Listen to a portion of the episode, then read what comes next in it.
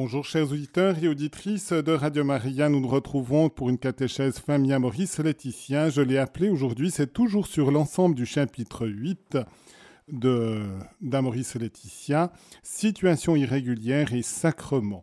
Donc la possibilité, quand on est dans des situations irrégulières, de participer ou pas au sacrement. Et pour que ce soit aussi un lien vraiment d'amour et de proximité, eh bien, je vous propose une prière qui est euh, en lien avec le chapelet des, saintes plaies du Christ, pour montrer justement que le Christ, eh bien, pour tous, quelle que soit notre situation, eh a ouvert son cœur, a laissé justement ses plaies ouvertes pour que son sang coule et nous rejoigne.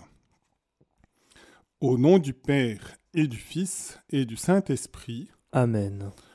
Ô Jésus, divin Rédempteur, soyez miséricordieux pour nous et pour le monde entier. Amen. Dieu fort, Dieu saint, Dieu immortel, ayez pitié de nous et du monde entier. Amen. Grâce et miséricorde, mon Jésus, pendant les dangers présents. Couvrez-nous de votre sang précieux. Amen. Père éternel, faites-nous miséricorde par le sang de Jésus-Christ, votre Fils unique, faites-nous miséricorde. Nous vous en conjurons. Amen. Père éternel, je vous offre les plaies de notre Seigneur Jésus-Christ pour guérir celles de nos âmes. Mon Jésus, pardon et miséricorde par les mérites de vos saintes plaies. Père éternel, faites-nous miséricorde par les mérites de vos saintes plaies. Au nom du Père et du Fils et du Saint-Esprit. Amen. Cette prière est aussi en lien avec la dévotion que Jésus a donnée à Sainte Brigitte des quinze oraisons et des sept paternostères en lien avec eh bien, la dévotion au précieux sang. Je vous propose donc de faire une catéchèse à l'heure actuelle de nouveau sur ce sujet de la question des sacrements et des situations irrégulières. Elle s'est souvent cristallisée principalement sur la situation des divorcés remariés, mais c'est un sujet qui est plus large qu'une catégorie de personnes, surtout justement à éviter de montrer du doigt, puisque tous nous sommes appelés à la sainteté et c'est important de comprendre justement ce développement, cette croissance que nous pouvons avoir, quelle que soit notre situation.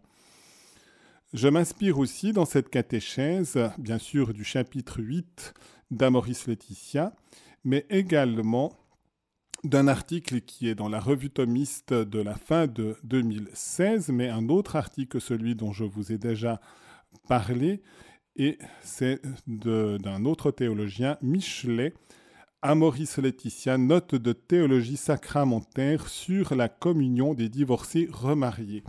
Mais nous sommes dans un sujet qui est plus large que celui-ci.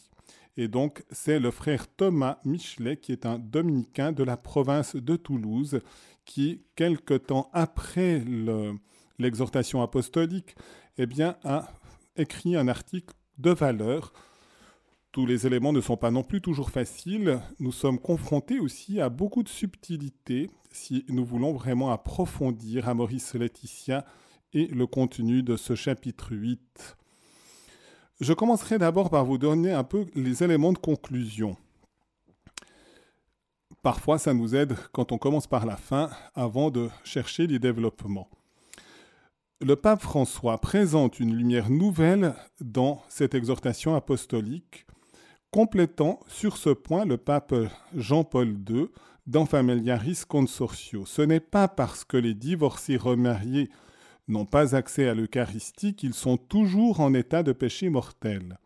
Le pape le disait justement, la possibilité, même dans cette condition, d'être en état de grâce et donc de ne pas être en état de péché mortel, et donc avec une certaine ouverture qui pourrait être possible. Au contraire, dans certaines circonstances, leur imputabilité morale est réduite, si bien qu'il leur est possible de vivre en grâce et de croître en charité. C'est donc aussi une bonne nouvelle pour ces personnes et pour les situations d'une manière générale d'irrégularité. En retour, cette lumière d'Amoris Laetitia nous permet de relire à nouveau, d'une manière peut-être plus profonde, le texte aussi de Saint Jean-Paul II, donc Familiaris Consortio, le numéro 84, et de redécouvrir que le pape Jean-Paul II faisait déjà cette distinction entre ce qu'on appelle en théologie le fort interne et le fort externe, ce qui est de l'intimité du cœur et qui n'est pas visible, je dirais, au public, et ce qui apparaît au public, c'est-à-dire en cette circonstance ce qui peut être la vie de grâce ou justement parfois aussi les obstacles à la grâce à l'intérieur d'un cœur et la condition publique extérieure qui est cette condition de remariage après un divorce et donc une union sacramentelle ou parfois qui peut être aussi non sacramentelle même si elle a lieu à l'Église. Donc entre cette dimension intérieure et cette visibilité extérieure. Mais en, relisant Saint Jean-Paul II, le texte de Familiaris Consortio, à cette lumière de, de Amoris Laetitia, on peut avoir une nouvelle lumière. Ce n'est pas seulement donc à cause de leur péché que les divorcés remariés n'ont pas accès à l'Eucharistie d'une manière générale, mais aussi en raison eh bien, de la situation qui est en contradiction objective entre leur état de vie et la signification du sacrement qui, comme le mariage, constitue une participation à l'amour indéfectible du Christ pour son Église. C'est important de comprendre cela. Dans le mariage sacramentel, les deux époux, par le lien qui s'établit et qui est un lien indissoluble lorsqu'il s'agit véritablement d'un mariage sacramentel, et ça fait partie intégrante de la pensée de l'Église, parce qu'elle est fondée dans l'Évangile et dans les paroles de Jésus, que l'homme ne sépare pas ce que Dieu a uni. Quand Dieu a uni, il n'y a pas la possibilité à proprement de séparer. C'est donc un lien nuptial qui s'établit entre les deux époux, appelés à rendre en quelque sorte visible l'union du Christ et de l'Église, qui est toujours un lien indissoluble.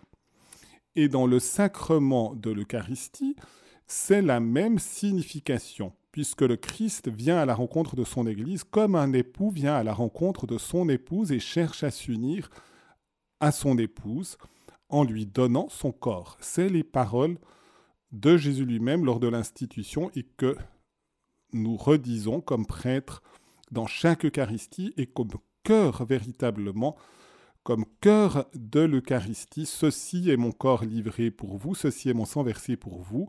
C'est un époux qui dit ça à son épouse et qui se donne tout entier à son épouse et qui invite son épouse et donc chaque membre à s'unir tout entier au Christ dans la communion eucharistique. Et c'est en raison de ces, ces, ces significations semblables dans le mariage comme dans l'Eucharistie qu'il nous faut avoir justement un état qui correspond dans la vie concrète d'époux et d'épouses, donc pour le mariage sacramentel, comme dans l'Eucharistie.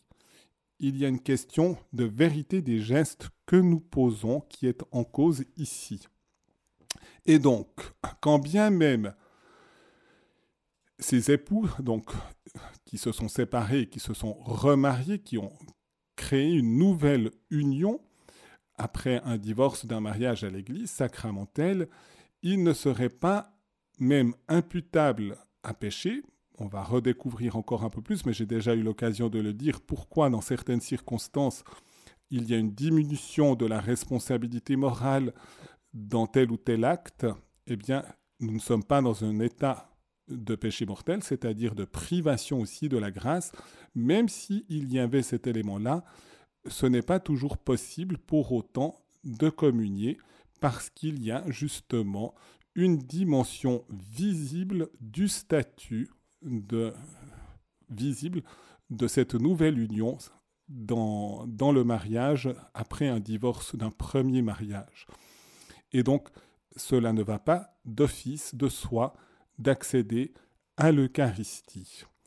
Familiaris Consortio, donc relu à la lumière d'Amoris Laetitia, en éclaire donc en retour certaines obscurités selon le vœu même du pape François, la réflexion des pasteurs et des théologiens, si elle est fidèle à l'Église, si elle est honnête, réaliste et créative, nous aidera à trouver davantage de clarté. Cela va du reste nous donner une piste que je mentionnerai plus tard dans cette catéchèse d'une véritable eh bien, communion spirituelle pour les personnes qui sont en situation d'irrégularité. Avant d'aborder justement d'une manière plus précise eh bien, ce, sujet, je rappelle que du reste, c'était pratiquement la presque, je ne veux pas être trop, trop méchant, mais presque la seule préoccupation, pourrait dire, des journalistes au moment de l'avant-synode, pendant le synode, et après la publication d'Amoris Laetitia. J'espère qu'avec ces catéchèses que je vous adresse depuis le début de l'année, j'ai pu au moins vous introduire justement dans la richesse de l'exhortation apostolique du pape François et de ne pas réduire justement cette exhortation juste à savoir est-ce que c'est possible ou pas pour les divorcés remariés ou pour des personnes en situation irrégulière de communier ou de ne pas communier, de participer aux autres sacrements également ou pas mais c'est probablement ce qui a fait couler le plus d'encre pendant toute cette période. Et donc, peut-être avec quelques années de recul, nous pouvons être dans une situation plus paisible, plus sereine, même si ça reste quelque chose de particulièrement délicat et que les cœurs peuvent souvent aussi être blessés parce que parfois il y a justement de la difficulté à comprendre les enjeux justement de, cette pratique aussi de l'Église par rapport à ces situations. Et donc, dans un premier temps, nous avons une question de discernement. Et donc, de discernement à la lumière de la grande tradition de l'Église. Et je dirais que dans un premier temps, il nous faut, eh bien, éliminer deux attitudes qui sont toutes les deux fausses et arriver à quelque chose de plus profond, qui est plus dans l'esprit de Jésus, c'est d'éliminer le rigorisme et d'éliminer le laxisme. C'est-à-dire de dire, eh bien, tout se vaut, il n'y a pas de loi, ça c'est le laxisme. Et de ce fait, nous arrivons à une situation euh, où chacun finalement décide comme il l'entend il n'y a plus d'éclairage, il n'y a finalement plus véritablement de lumière objective appelée à guider notre vie. C'est le danger du laxisme. Le danger du rigorisme, c'est de dire il y a une loi et cette loi est rigide à tel point que finalement, eh bien, nous ne pouvons pas, eh bien, euh, avoir de discernement c'est clair, c'est net, c'est comme ça, il n'y a rien à discuter. Et donc le rigorisme risque justement d'être cassant et ne tient plus compte, on pourrait dire, suffisamment de, du discernement et donc de l'attitude intérieure. On, regarde seulement une certaine objectivité extérieure sans se rendre compte de l'importance pour chaque fidèle d'intégrer aussi intérieurement la loi. Et donc, les dangers ici peuvent être donc dans ces deux attitudes. Le danger d'une conscience qui se laisse simplement guider par le subjectivisme et ne lui apporte finalement plus aucune lumière qui viendrait de l'Évangile et en dernier sort qui, revient, qui viendrait de Dieu. Et donc, le pape, sa réponse consiste avant tout dans l'annonce de l'évangile de la famille en son intégralité, sans se focaliser du reste sur la question de la communion des divorcés remariés. L'urgence n'est pas là, elle est dans la crise du mariage il faut donner des moyens finalement de surmonter cette crise pour conduire finalement à une union au Christ et une union aussi à sa volonté qui est vraiment une volonté d'amour sur la vie du couple. Et donc, le pape aussi, on pourrait dire comme jésuite, a un grand sens eh bien, de, la, de, ce discernement que nous devons avoir dans le concret. Deuxième danger qui peut être présent, c'est entre l'évolutionnisme et le fixisme. Très souvent, on pense que le pape, un peu à la manière d'un parlement euh, d'un État, eh bien, s'il décidait d'une chose, ça serait en ordre. Il suffit qu'il décide. Or, le pape ne peut pas tout décider. Il a au contraire des lumières pour un discernement, mais le discernement doit être conforme à Dieu, à sa volonté et à ce que Dieu a exprimé. Comme Dieu s'est exprimé déjà depuis quelques millénaires, puisque ça a commencé d'une manière spéciale avec Abraham il y a bientôt 4000 ans, et il y a des choses que Dieu révèle qui concernent son mystère, ce qu'on appelle aussi les vérités de la foi, mais aussi il nous dit ce qui peut nous conduire vers la vie éternelle à travers les choix de notre vie, et donc qui concerne aussi les mœurs. Donc le pape n'est pas un, un, despote, on pourrait dire, qui peut tout décider, du moment qu'il le décide, ça devient vrai. Non, le pape a un charisme pour discerner ce qui est vrai, tant dans l'ordre des vérités de la foi que des actes que nous pourrions vivre dans notre vie quotidienne.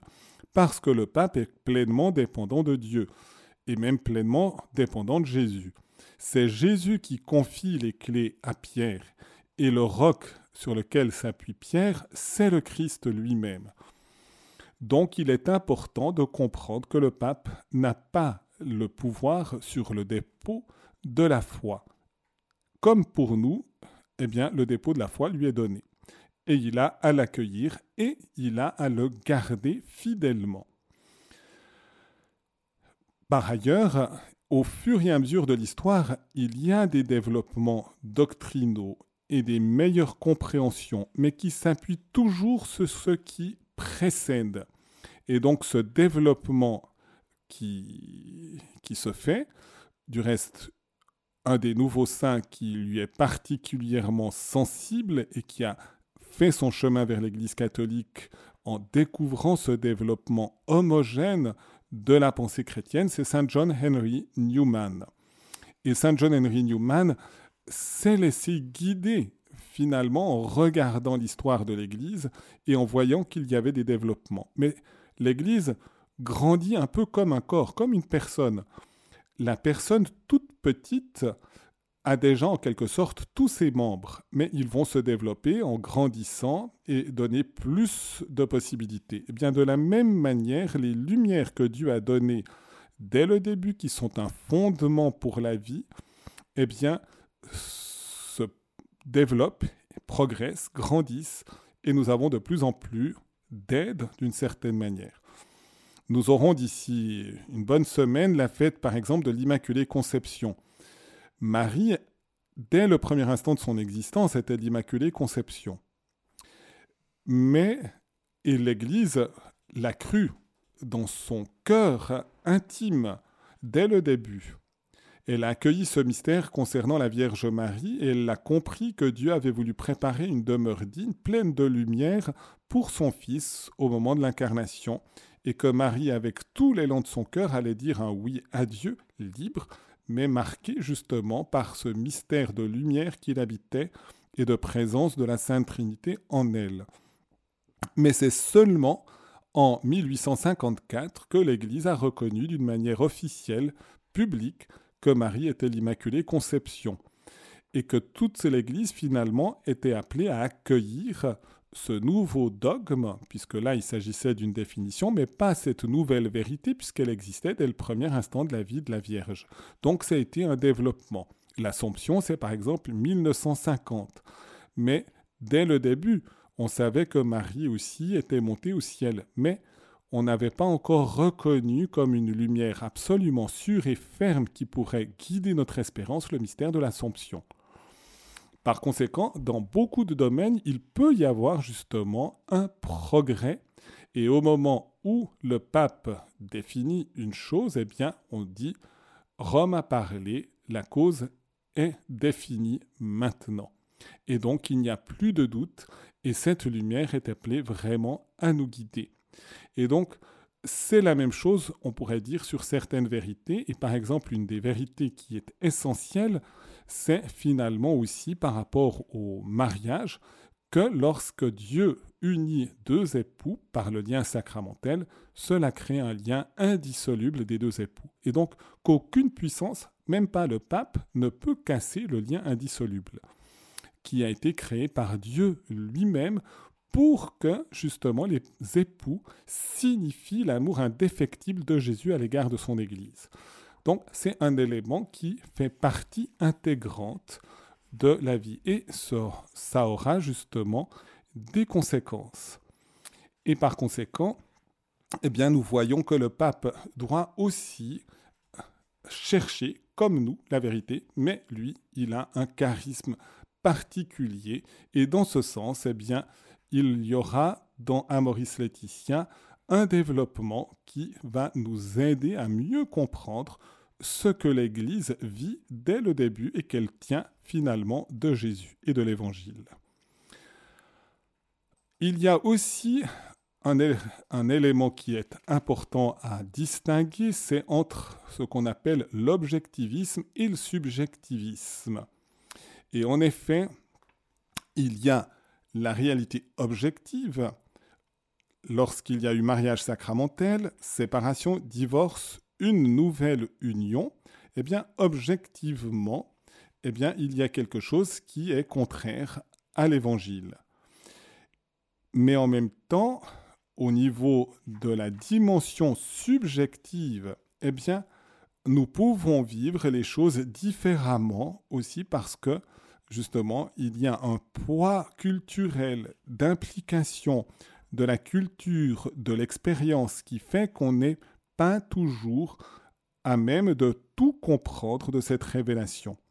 Et le pape François est particulièrement attentif à ces conditionnements et donc à ces diminutions de responsabilité au cours justement d'une vie.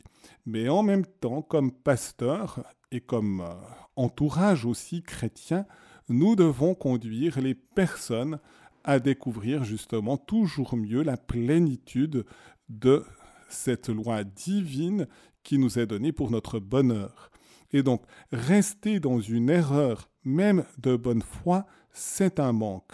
Et donc, il est nécessaire de pouvoir demander aussi dans la prière d'être profondément éclairé pour nous guider justement dans les vérités de la foi comme dans les vérités de notre agir que nous sommes appelés à avoir en conscience. Nous devons suivre une conscience même erronée, mais nous avons le devoir d'éclairer notre conscience.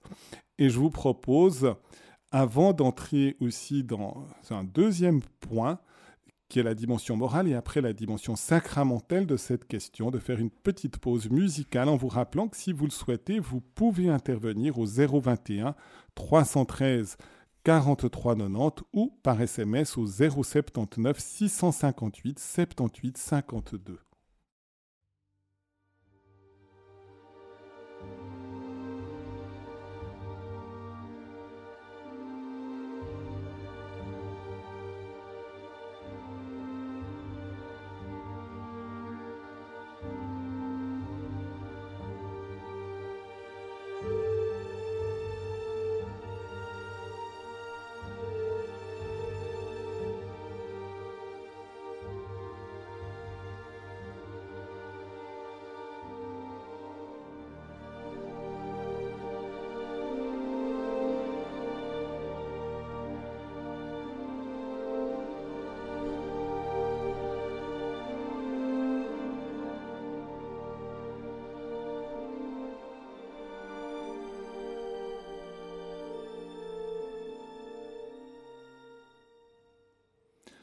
Voilà, chers auditeurs et auditrices de Radio Maria, donc tout d'abord sur ce sujet, une question de théologie morale, donc de mieux comprendre. Et quelle est l'implication ici? Eh bien, de nouveau, eh bien, il y a des développements doctrinaux qui sont sous-jacents à Maurice Laetitia.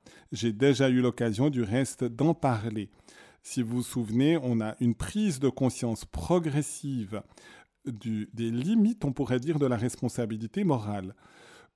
je vous avais parlé par exemple de la découverte du nouveau monde, qui tout d'un coup, on pensait que tout le monde avait reçu la révélation et que tout le monde devait être éclairé par la révélation. Et tout d'un coup, on s'aperçoit que tout d'un coup, il y a un continent complet qui n'a jamais entendu parler de la révélation divine. Et à cause de ça, on se rend compte que finalement, il y a des conditionnements où on ne sait pas et on ne sait pas de bonne foi.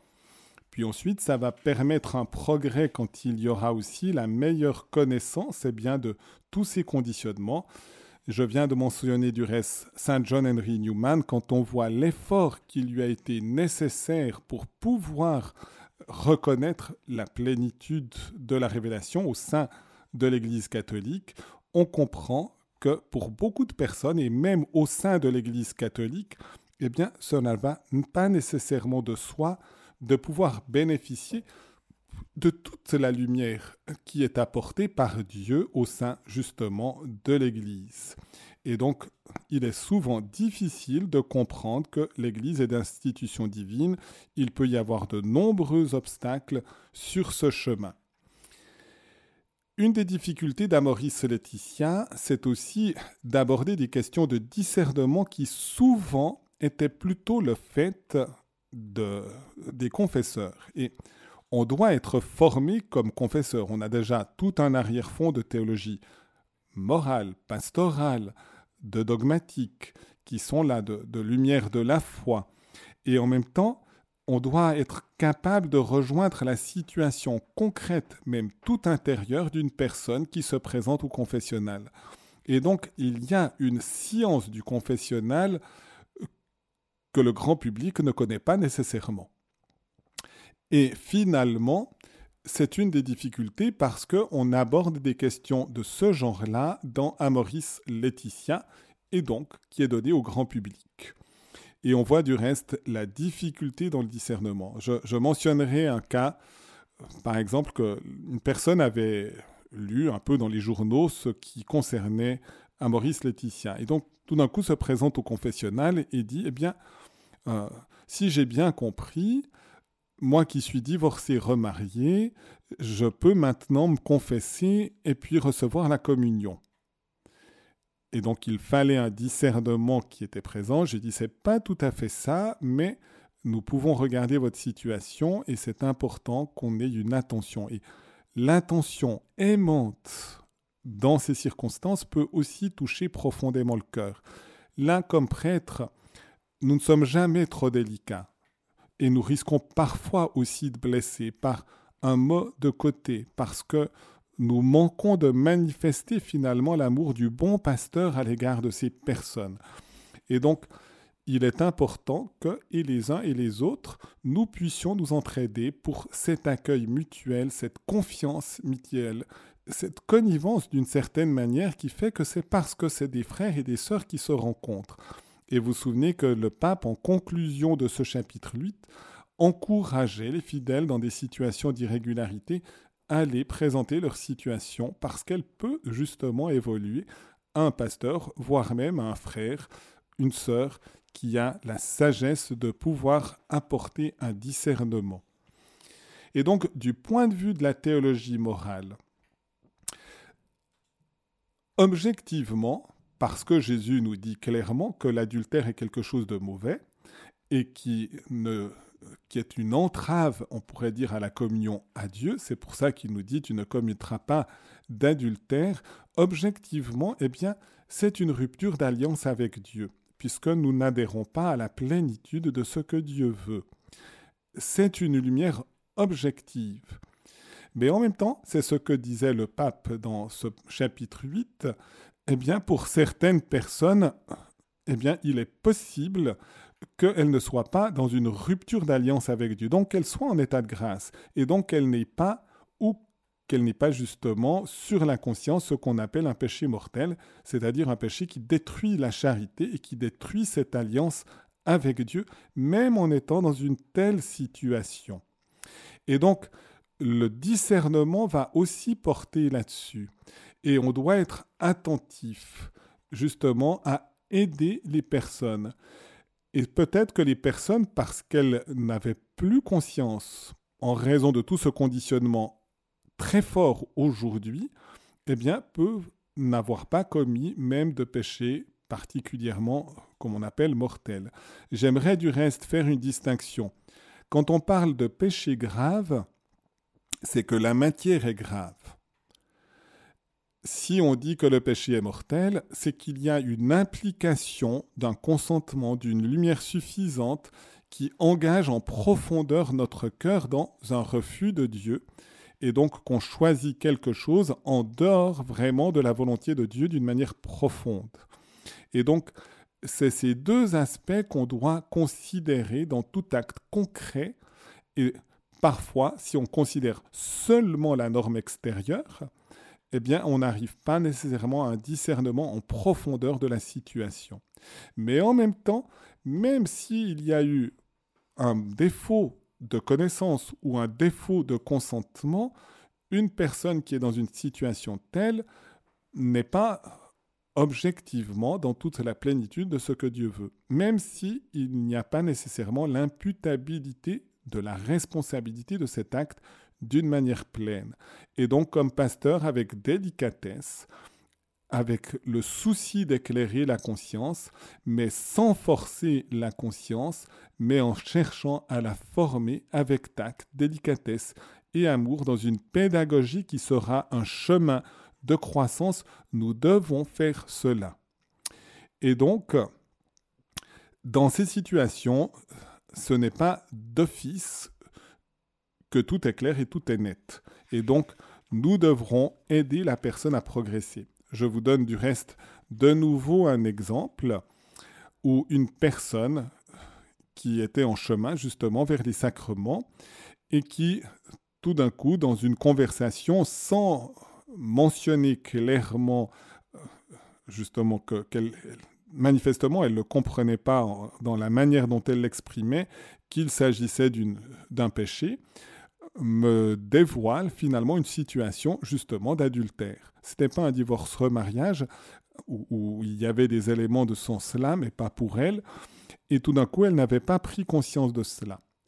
Et pour moi, je me suis aussi dit, mais Comment faire progresser cette personne? Je ne voudrais pas trop vite risquer d'éclairer en cassant la conscience, mais en donnant plus de force à la conscience pour qu'elle soit davantage attachée à Jésus et qu'elle comprenne que sa situation est en contradiction avec ce que Jésus lui demande et donc avec la vérité aussi des sacrements qu'elle devrait aussi recevoir. Et finalement, dans un dialogue la lumière a pu se faire et la personne a pu prendre une décision en manifestant clairement qu'elle préférait choisir son attachement à Jésus plutôt que de persévérer dans sa situation. Et donc elle a renoncé à cette situation et en choisissant radicalement, formellement, fortement, intérieurement, et non pas simplement comme quelque chose d'imposé de l'extérieur, eh bien, ce que Jésus, eh bien, lui demandait et ce que l'Esprit Saint donnait à son cœur dans l'éclairage de sa conscience.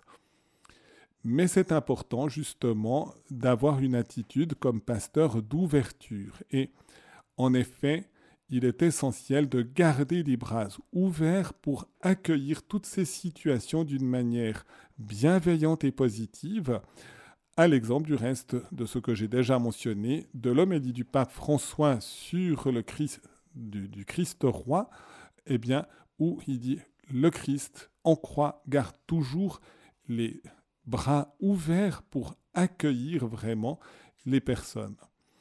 Et donc, dans la situation, si vous voulez, normalement, quand on a sur la conscience la, la conscience d'avoir commis un péché mortel qui rompt l'alliance avec Dieu, nous sommes appelés justement à en demander pardon, à nous en détacher, à changer cette orientation et à pouvoir ainsi, par le sacrement de la réconciliation, retrouver la grâce de Dieu à travers cela. Du reste, quand il y a impossibilité ou parfois même ignorance de ce sacrement de la réconciliation, un acte de contrition sincère, profond, radical, à la lumière de ce que l'Esprit Saint peut faire à l'intérieur d'un cœur, peut déjà obtenir le pardon. Mais normalement, pour accéder au sacrement de l'Eucharistie, il serait nécessaire eh bien, de recevoir le sacrement du pardon avant de pouvoir vivre pleinement la communion eucharistique. Et c'est cela qu'on doit chercher à mieux découvrir. C'est ces obstacles. Et vous pouvez avoir une personne qui, de toute bonne foi, ne comprend pas que sa situation de divorcer et remarié ou engagé dans une nouvelle union, eh bien, ne correspond pas pleinement à la volonté de Dieu. Et sur un autre point, pourrait avoir conscience justement d'avoir gravement offensé le Seigneur. Elle pourrait se présenter au confessionnal en demandant justement le pardon pour le péché dont elle a véritablement conscience et qu'elle porte euh, profondément dans son cœur comme une rupture d'alliance avec Dieu, sans finalement mentionner sa situation actuelle. Peut-être dans cette situation, le prêtre serait amené à donner une absolution et ensuite d'aider la personne progressivement par un chemin en quelque sorte d'éclairage progressif à prendre conscience aussi que l'autre point aussi aurait besoin d'être amené vers la miséricorde du Seigneur. Et c'est ici la délicatesse d'un choix pastoral, prudentiel, qui va aider la personne à vivre.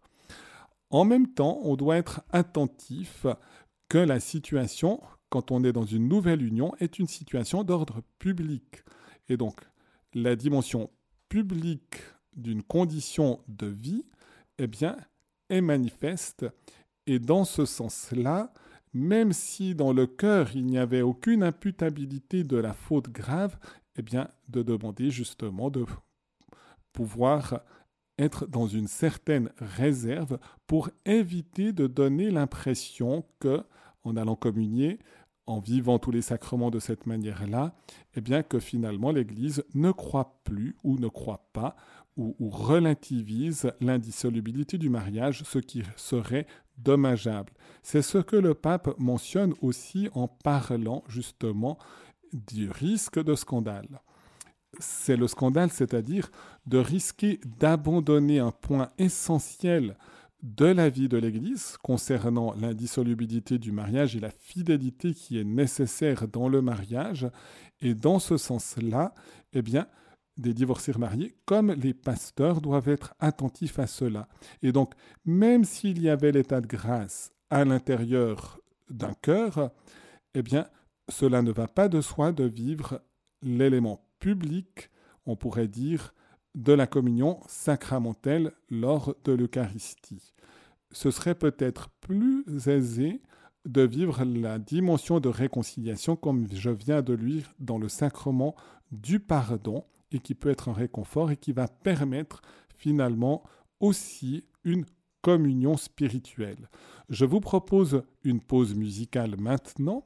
Je vous rappelle que vous pouvez aussi intervenir au 021 313 43 90 et je vous propose justement un chant qui nous dit la douceur de l'amour du Seigneur, Pie Jésus de Gabriel Fauré. Et je voudrais justement qu'on l'offre pour toutes ces situations, pour que la douceur de l'amour de Jésus puisse rejoindre ces cœurs qui souvent sont blessés et parfois meurtris, mais pour qu'ils puissent découvrir dans la lumière de cette douceur de Jésus l'amour qu'il leur porte.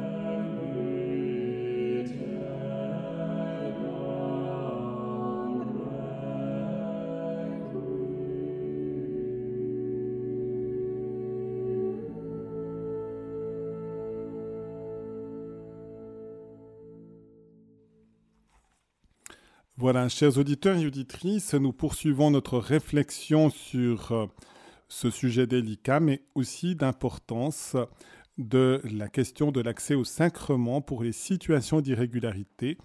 Et donc, essayons encore d'avancer dans la bonne compréhension. J'aimerais vraiment vous, vous, montrer ces éléments de, de discernement nécessaires et qui ne sont pas toujours faciles à faire, même pour les pasteurs, même pour des pasteurs et des confesseurs formés, à plus forte raison aussi, euh, je dirais, pour l'ensemble de notre société qui est souvent loin de ce discernement précis et, aimant des, situations et des cas particuliers. Et donc, j'aimerais donner un exemple qui, nous aide à saisir peut-être cela par un cas concret également. Le, le cas justement de l'ignorance, eh bien, nous paraît plus sûr que d'autres parce que c'est plus clair, mais nous n'excluons pas la possibilité des limitations de la volonté comme le pape justement le dit. Mais c'est plus difficile à cerner aussi les obstacles qui peuvent être dans le consentement même. Donc, même suite à un mariage tout à fait valide, sacramentel, séparation, divorce et un remariage civil, donc la personne sait qu'en se mariant, elle s'engage à la fidélité dans une union stable, donc dans son premier mariage, une union exclusive et indissoluble, en comprenant ce que cela signifie et en le décidant librement. Vous voyez, même ce point-là, parfois, on a un manque dans la préparation au mariage et la conscience vive de cet engagement de cet engagement irrévocable et définitif dans la fidélité, qui crée un lien indissoluble, n'est pas toujours aussi clair, même pour des époux qui s'engagent à l'Église. À plus forte raison, là où il y a moins de préparation, c'est encore plus difficile.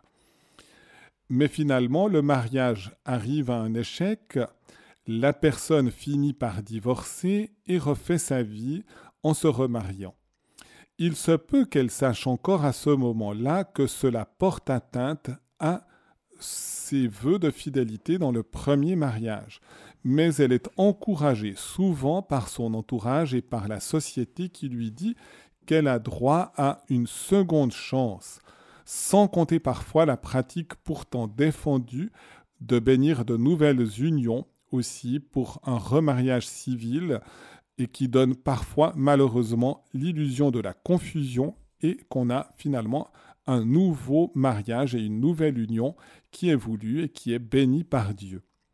Sa conscience finit donc souvent par s'assoupir et s'endormir, bercée par des arguments auxquels elle veut d'abord croire et qu'elle finit par croire. Elle le sait, mais elle décide d'ignorer aussi ces éléments-là parce que des fois, ça peut aussi nous arranger. Dans un acte où, le volontaire et l'involontaire sont très fortement mêlés, justement pour arriver à une situation d'apaisement aussi, parce que souvent les sentiments de culpabilité peuvent être présents. Et donc, nous avons des situations de ce genre-là. Cela reste parfois enfoui dans l'inconscient. Et sous des couches épaisses où la conscience actuelle n'accède plus. C'est une conscience qui devient obscurcie, qui en quelque sorte somnole et ne perçoit plus cette situation comme étant anormale. Il y a comme une amnésie justement spirituelle sur ces questions en raison de tout ce conditionnement la personne se construit autrement, sans plus y penser, sans plus éprouver dès lors cette nouvelle union et les actes qui en découlent, conjugaux, qu'elle comporte comme un élément qui va contre la fidélité qu'elle avait promis préalablement lors de la première union. Lorsque la personne se présente au confesseur, elle peut donc déclarer en toute bonne foi qu'elle n'a pas de péché grave sur la conscience et à ce sujet et se trouve effectivement dans un état de conscience qui, de ce point de vue, ne l'écarte pas de la communion puisqu'elle n'a pas conscience d'être dans une mauvaise situation de rupture d'alliance avec Dieu. Bien sûr, tout le travail de l'accompagnement spirituel dans la confession aussi consistera à projeter la lumière avec délicatesse dans ce coin de la conscience ensommeillée, pour la réveiller, pour la rectifier, et aboutir à la formation d'un jugement correct jusqu'à ce que la personne finisse par reconnaître de l'intérieur, dans la relecture de sa vie, qu'elle avait effectivement commis un acte, même si elle n'en avait pas tout à fait conscience, ou que sa conscience avait fini par étouffer. Et du coup, pendant de nous, prenant de nouveau conscience de la situation contraire à la parole de Dieu, elle devrait en tirer les conséquences, changer de vie et d'ici là s'abstenir de communier.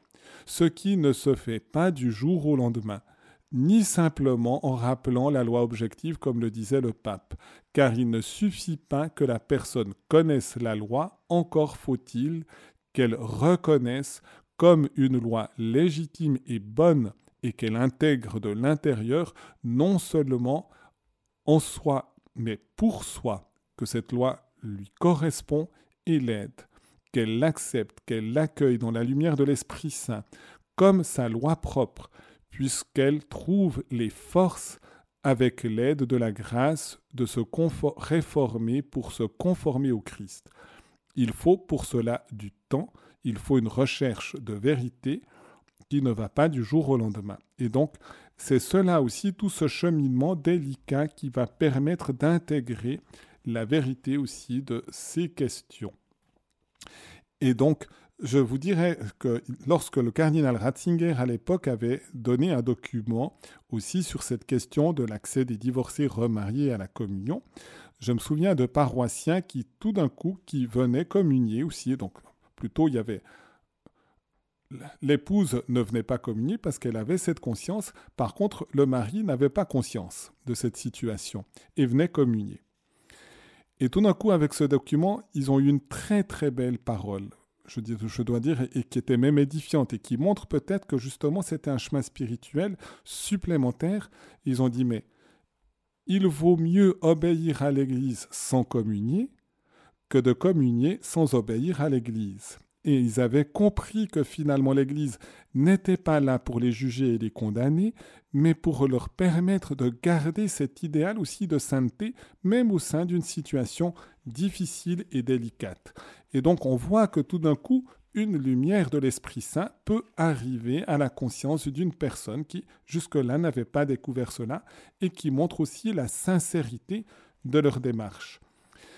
J'aimerais justement en conclusion terminer justement par rapport à la question de l'accès au sacrement pour ces situations qui ne sont pas justement seulement les divorcés remariés. Le pape, du reste, dans, dans ce chapitre 8, ne mentionne pas explicitement. Il mentionne d'une manière générale les situations d'irrégularité, et ce n'est pas la seule qui existe. Et donc, la communion sacramentelle, si elle peut, dans certaines circonstances, y arriver, c'est parce que justement, déjà dans un premier point, il n'y a pas la conscience de faute grave, mais en même temps, on devrait être conduit à éclairer la conscience. Si la conscience s'éclaire, eh bien, on arrivera probablement à la renonciation, à moins de pouvoir aussi changer de vie, mais ce n'est pas toujours le cas. Il faudra peut-être du temps de renoncer justement à cette communion sacramentelle. Mais en même temps, nous devons aussi être très conscients eh bien, de, de l'aide que le Seigneur fait quand, parce que des personnes furent là, mais si je ne peux pas communier, je ne vais plus à la messe. Or, participer à l'Eucharistie, c'est bénéficier du sacrifice du Christ. Ce n'est pas seulement ceux qui communient qui bénéficient du sacrement, de la, du sacrifice du Christ. Le Christ continue de livrer son corps et de verser son sang, même si on ne communie pas sacramentellement en recevant l'hostie, il continue d'offrir cela pour tous. Et en effet, je tiens de nouveau encore à le souligner, je l'ai déjà dit, les divorcés remariés ne sont pas excommuniés. Donc, ils sont toujours membres de l'Église. Donc, ils bénéficient aussi de toute cette action sanctificatrice du Christ. Peut-être qu'elle n'entre pas encore tout de suite dans le cœur, mais elle rentrera dans le cœur à un moment ou à un autre.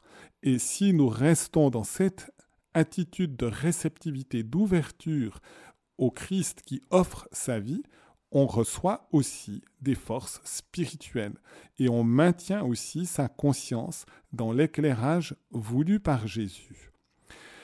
Si par ailleurs, et donc je pense qu'on devrait aussi donner dans les démarches, même si on ne communie pas, on devrait donner plus de facilité de démarche pour s'approcher de l'Eucharistie de cette manière-là. C'est du reste une intuition que j'avais eue il y a plus de 20 ans en arrière, qu'on n'a pas nécessairement, mais on, l'a un petit peu pour les personnes qui s'avancent en croisant les mains sur la poitrine pour demander la bénédiction.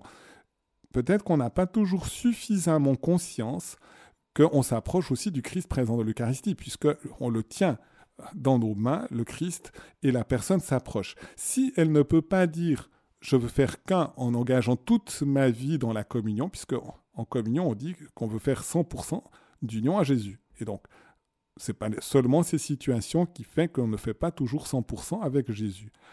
Eh bien, si la personne s'approche, peut-être même on pourrait lui donner la bénédiction avec le Saint-Sacrement. Au lieu de faire un signe de croix sur le front, j'aurais envie de dire aussi, peut-être même avec la situation du coronavirus où parfois on, bénit sans, sans, toucher le corps de l'autre, mais en donnant justement une bénédiction avec le Saint-Sacrement, ça donne aussi que la personne peut continuer d'affirmer son amour de Jésus. Et puis en même temps, eh bien, on pourrait aussi avoir des gestes où peut-être la personne, comme le vieillard Siméon qui avait tenu Jésus dans ses bras, il n'a pas communié le vieillard Siméon. Et pourtant, ça lui a donné une telle force qu'il était prêt à mourir parce qu'il avait vu la lumière du monde et le salut et que maintenant il pouvait partir. Peut-être même un geste tendre qui met sa main tout près du corps du Christ, qui touche la coupe ou le ciboire, pourrait aussi être un profond réconfort pour ces personnes qui ne communient pas. Et puis ensuite, je terminerai ainsi par la communion spirituelle. Si on est en état de grâce, mais que, vu cette situation objective de, de, non-conformité avec le sens de l'alliance éternelle de Dieu en Jésus-Christ à l'égard de son Église et qu'on ne communie pas. Mais si on est en état de grâce, en raison de cette diminution aussi de, de, l'acte qui peut ne pas engager profondément notre cœur loin de Dieu, la communion spirituelle est possible. Et donc de se dire, j'ai réellement le désir de m'unir au Christ. Et nous pouvons percevoir et recevoir des grâces vraiment sacramentelles. J'aurais envie de dire, sur Radio Maria, beaucoup de fidèles participent sans pouvoir communier à l'Eucharistie parce qu'ils n'en ont pas la possibilité et qu'ils peuvent suivre la messe sur les ondes. Eh bien, c'est aussi une communion spirituelle dans la mesure où justement notre état intérieur qui désire toujours plus ardemment être uni au Christ et à sa volonté, eh bien nous permet véritablement de vivre cette union déjà avec, c'est vrai, encore une certaine distance. Mais en même temps, garder dans son cœur une souffrance de pouvoir communier pleinement, c'est aussi prendre un chemin de conversion, de sanctification et de livrer en quelque sorte son cœur et sa vie davantage aussi à la miséricorde de Dieu.